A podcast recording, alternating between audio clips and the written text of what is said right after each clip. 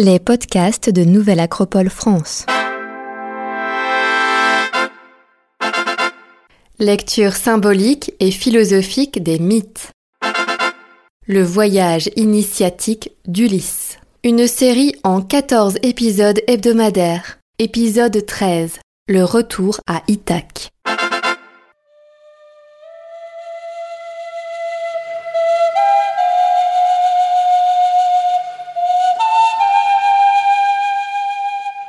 Héros doit savoir d'où il vient, où il va, et doit pouvoir décrire sa patrie, son foyer, son royaume et son île. On ne saurait pas vivre à moins de s'affirmer héritier d'un passé, enfant de quelque part. Homère, l'Odyssée.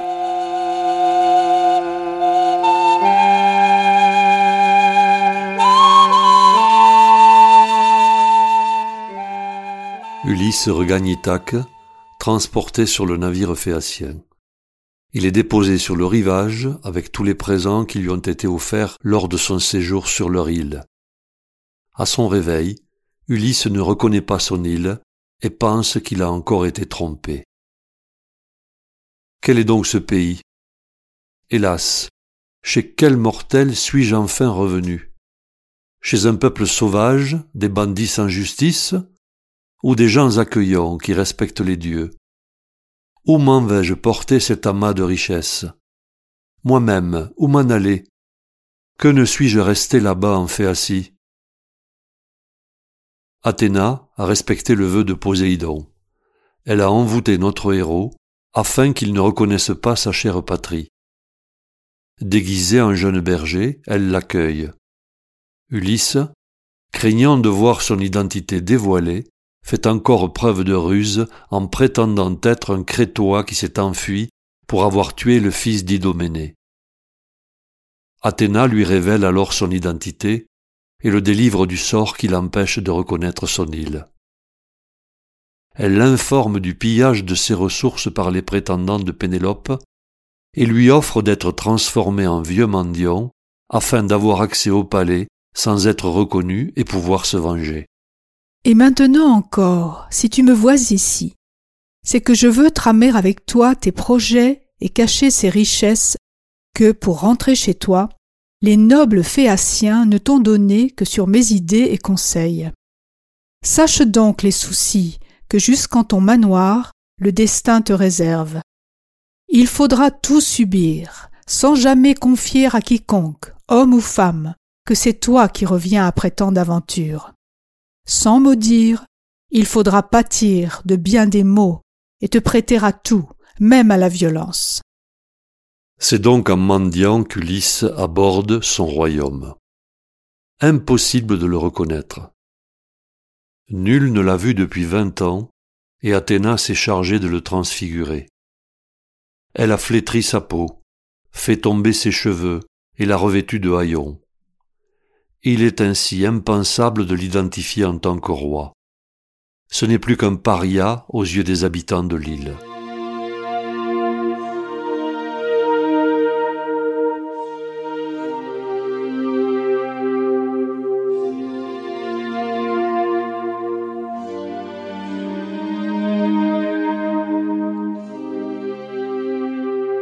En premier lieu, Ulysse se rend dans la cabane d'Eumée, le porcher. Celui-ci ne reconnaît pas son roi à cause de son apparence, mais lui accorde son hospitalité. Il lui sert un repas et lui prête un manteau pour la nuit. Pendant qu'ils sont en train de manger, Eumée confesse alors regretter le départ de son ancien maître et formule son vœu de le voir revenir. Ulysse, en se faisant passer pour un Crétois, rassure le porcher et lui annonce le retour prochain de son maître. Eumée refuse de le croire. Pendant ce temps, Athéna apparaît en songe à Télémaque, parti d'Ithaque il y a de nombreuses années, et lui conseille de retourner dans son pays pour rendre visite à Eumée. Télémaque quitte donc le palais d'Hélène et de Ménélas après avoir reçu de nombreux présents de la part de ses hôtes. Lorsque Télémaque arrive chez Eumée, il s'enquiert de l'identité de ce mendiant. Eumée reste évasif et demande au fils d'Ulysse d'offrir à cet étranger l'hospitalité au palais. Télémaque affirme que ce serait impossible à cause des prétendants de Pénélope qui y règnent et sèment le trouble. Alors qu'Eumée se rend au palais pour annoncer à la reine le retour de son fils, Athéna apparaît alors aux seuls yeux d'Ulysse, puis l'entraîne hors des murs et s'adresse à notre héros. Fils de Laerte, écoute. Ô rejeton des dieux, Ulysse aux mille ruses, il est temps de parler. Ton fils doit tout savoir. Il vous faut combiner la mort des prétendants et prendre le chemin de ta fameuse ville. Vous mourrez avec vous. Je serai là, tout près, ne rêvant que bataille. Athéna touche alors Ulysse de sa baguette d'or et lui redonne son apparence de roi. Télémaque ne le reconnaît pas. Il était nouveau-né lorsqu'Ulysse a quitté Ithaque pour la guerre de Troie. C'est un étranger qui prétend être son père et se présente à lui. Notre héros, troublé, s'adresse à lui avec conviction. Télémaque est maintenant convaincu par le charisme de cet homme et la puissance de sa parole. Le fils tombe dans les bras de son père. Après ces heureuses retrouvailles, le père et le fils commencent à fomenter un plan de vengeance pour se débarrasser des prétendants de Pénélope, puis restaurer l'ordre et la paix dans le royaume. Le soir, Eumée retourne dans sa cabane. Ulysse a repris son apparence de mendiant grâce à Athéna, afin d'éviter toute émotion qui pourrait pousser le porcher à dévoiler le retour secret de son roi. Le jour suivant, Télémaque retourne au palais où sa mère l'accueille à bras ouverts et le presse de questions au sujet d'Ulysse. Sans lui révéler que son père est réellement de retour, il informe Pénélope que la nymphe Calypso retient Ulysse prisonnier sur son île. Pénélope, très déçue, s'enferme dans sa chambre en pleurs. Télémaque se rend à l'agora et invite le devin Théoclymène au palais. Ce dernier prophétise à Pénélope le retour de son mari.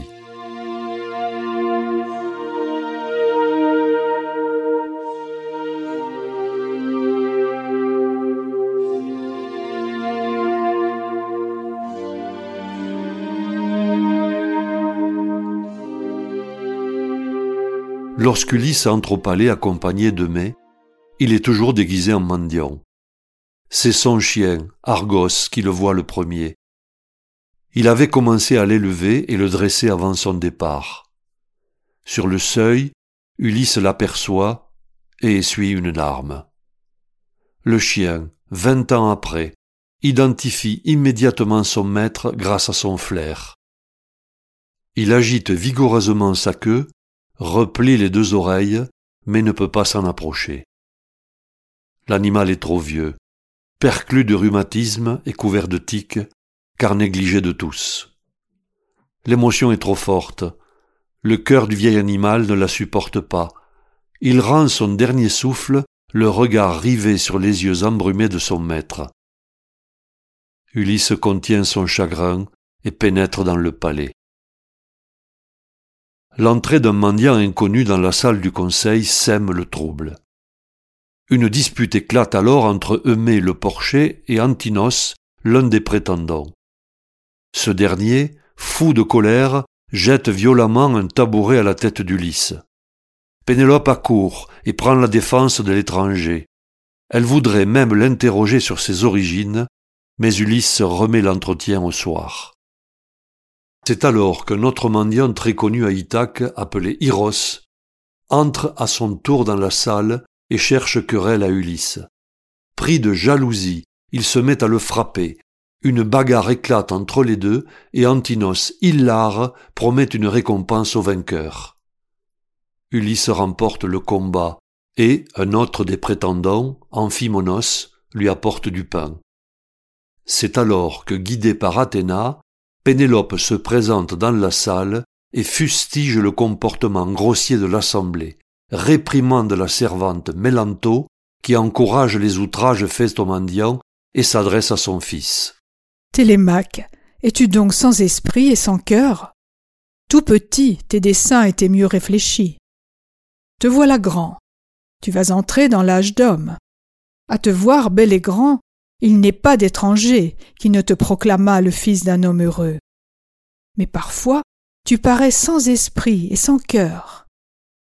Que vient-il d'arriver au manoir, me dit-on. Tu laisses insulter un hôte de la sorte. Qu'allons-nous devenir si jusqu'en nos maisons un paisible étranger peut être maltraité aussi cruellement? Quelle honte pour toi et quelle flétrissure. Pénélope ordonne à ses servantes de laver les pieds du mendiant. Ulysse n'accepte de soin que de la plus vieille servante, Euryclée, c'était sa nourrice lorsqu'il était enfant. Elle le reconnaît tout de suite à cause de la vieille cicatrice qu'il porte au pied. Ulysse lui sourit et lui fait signe de se taire.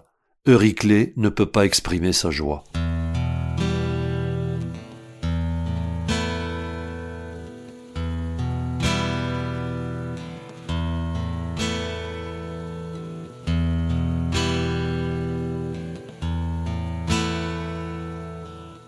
Après le départ des prétendants, Ulysse, toujours déguisé en mendiant, dit à son fils de mettre de côté toutes les armes se trouvant dans la maison.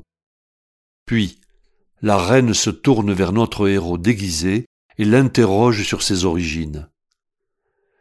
Bien que celui-ci essaie d'éviter ces questions, Pénélope insiste.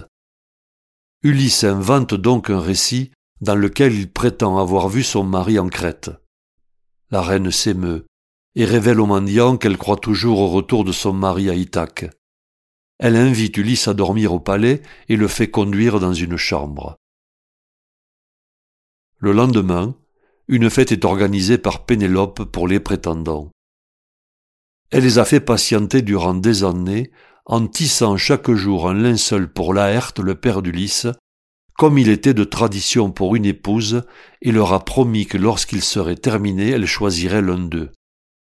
Chaque nuit, elle défaisait soigneusement le tissage du jour. Aujourd'hui, à l'occasion de cette fête, la reine propose une épreuve à tous les prétendants afin de déterminer qui sera l'élu.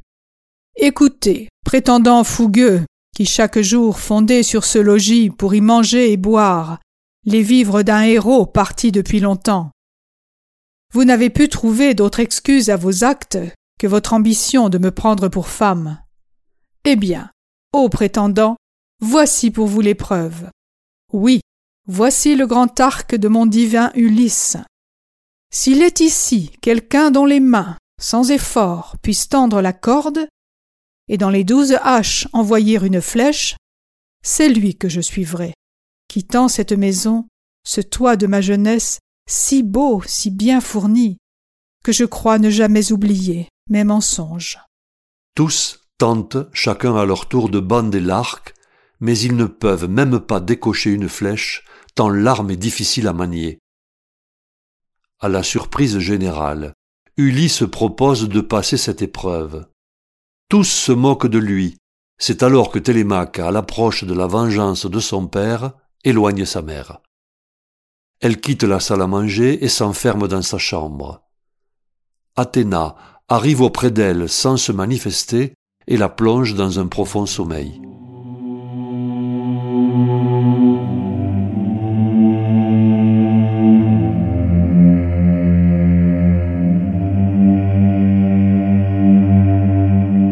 Bien évidemment, Ulysse réussit l'épreuve. Il se débarrasse alors de ses loques et décoche une flèche sur chaque traître. Tous s'effondrent tués net. Ulysse est de nouveau maître en son palais. Son fils et ses amis fidèles exultent et dansent sur les cadavres des usurpateurs. La nourrice Euryclée, heureuse du dénouement, court prévenir Pénélope du retour du héros.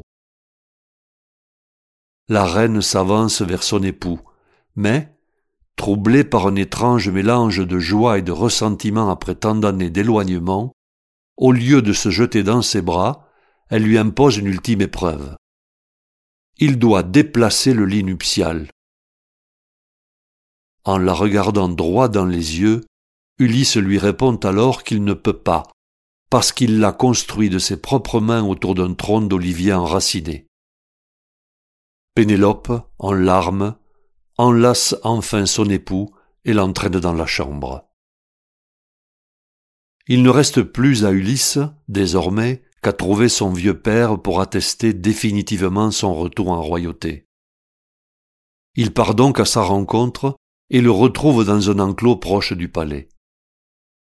Afin de le ménager du choc de son retour, Ulysse, l'homme aux mille ruses, par bienveillance, invente une nouvelle histoire. Il se fait passer encore une fois pour un autre qui aurait connu Ulysse. Au milieu de son récit, Laerte fond en larmes à l'évocation de son fils. Ulysse, n'y tenant plus, se jette alors dans ses bras en l'appelant père. Laerte, incrédule, lui réclame une preuve et lui demande de montrer une cicatrice seule connue de lui. Cette trace de vie passée scelle une nouvelle alliance avec la descendance. Notre héros rappelle ensuite à son père la liste des arbres du verger qu'il lui avait offert dans sa jeunesse. Ulysse est désormais reconnu dans sa lignée en qualité de roi.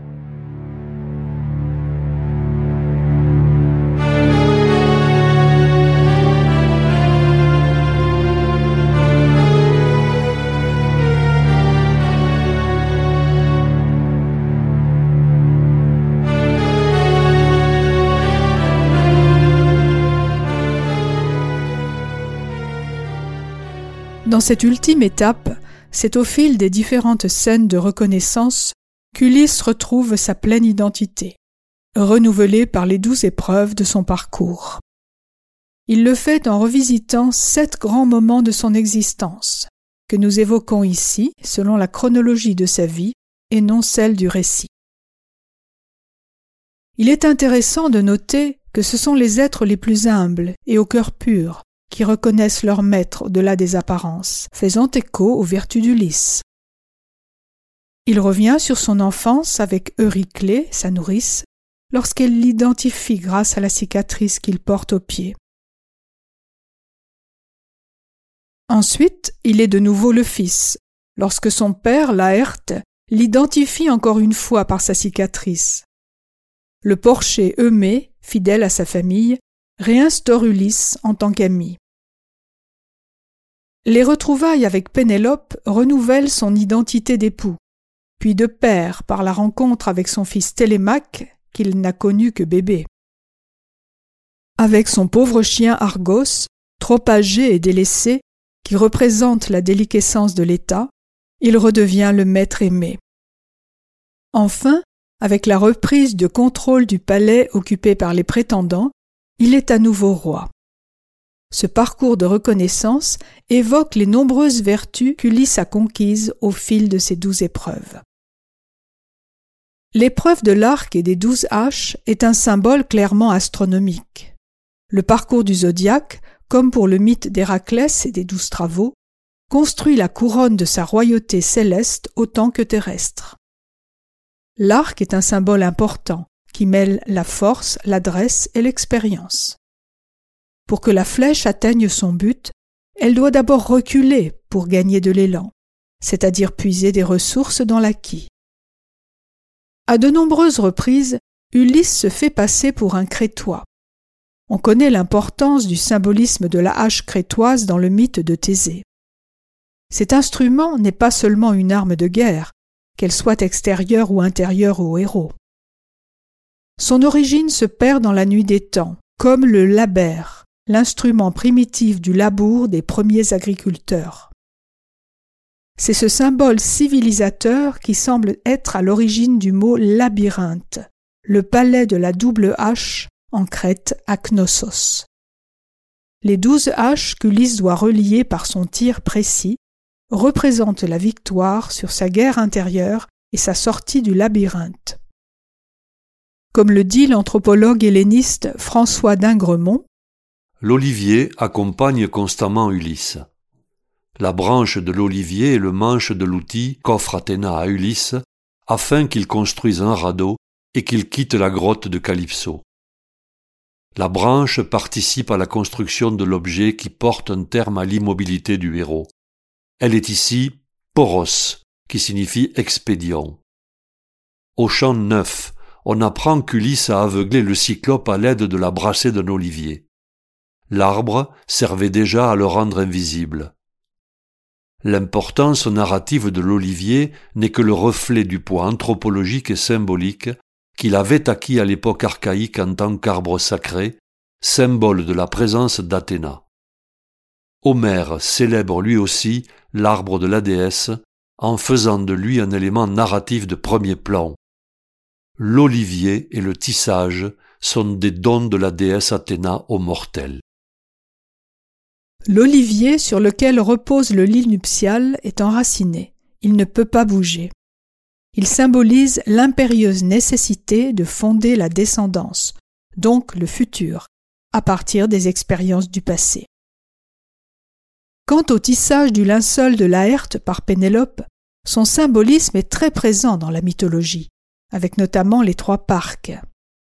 Il est en quelque sorte la construction harmonieuse de nos actes et les conséquences qui en découlent.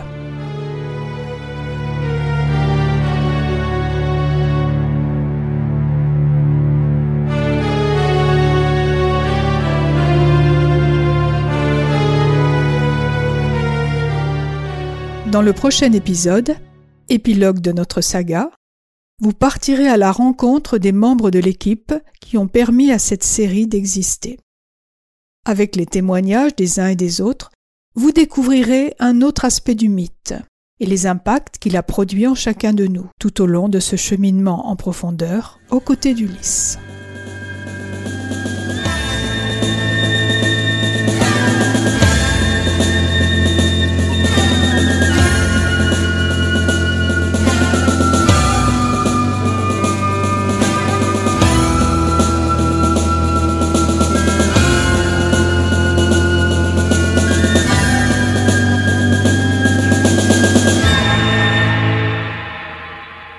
Série réalisée par les membres de l'école de philosophie Nouvelle Acropole de Lyon, musique originale du groupe Méluse.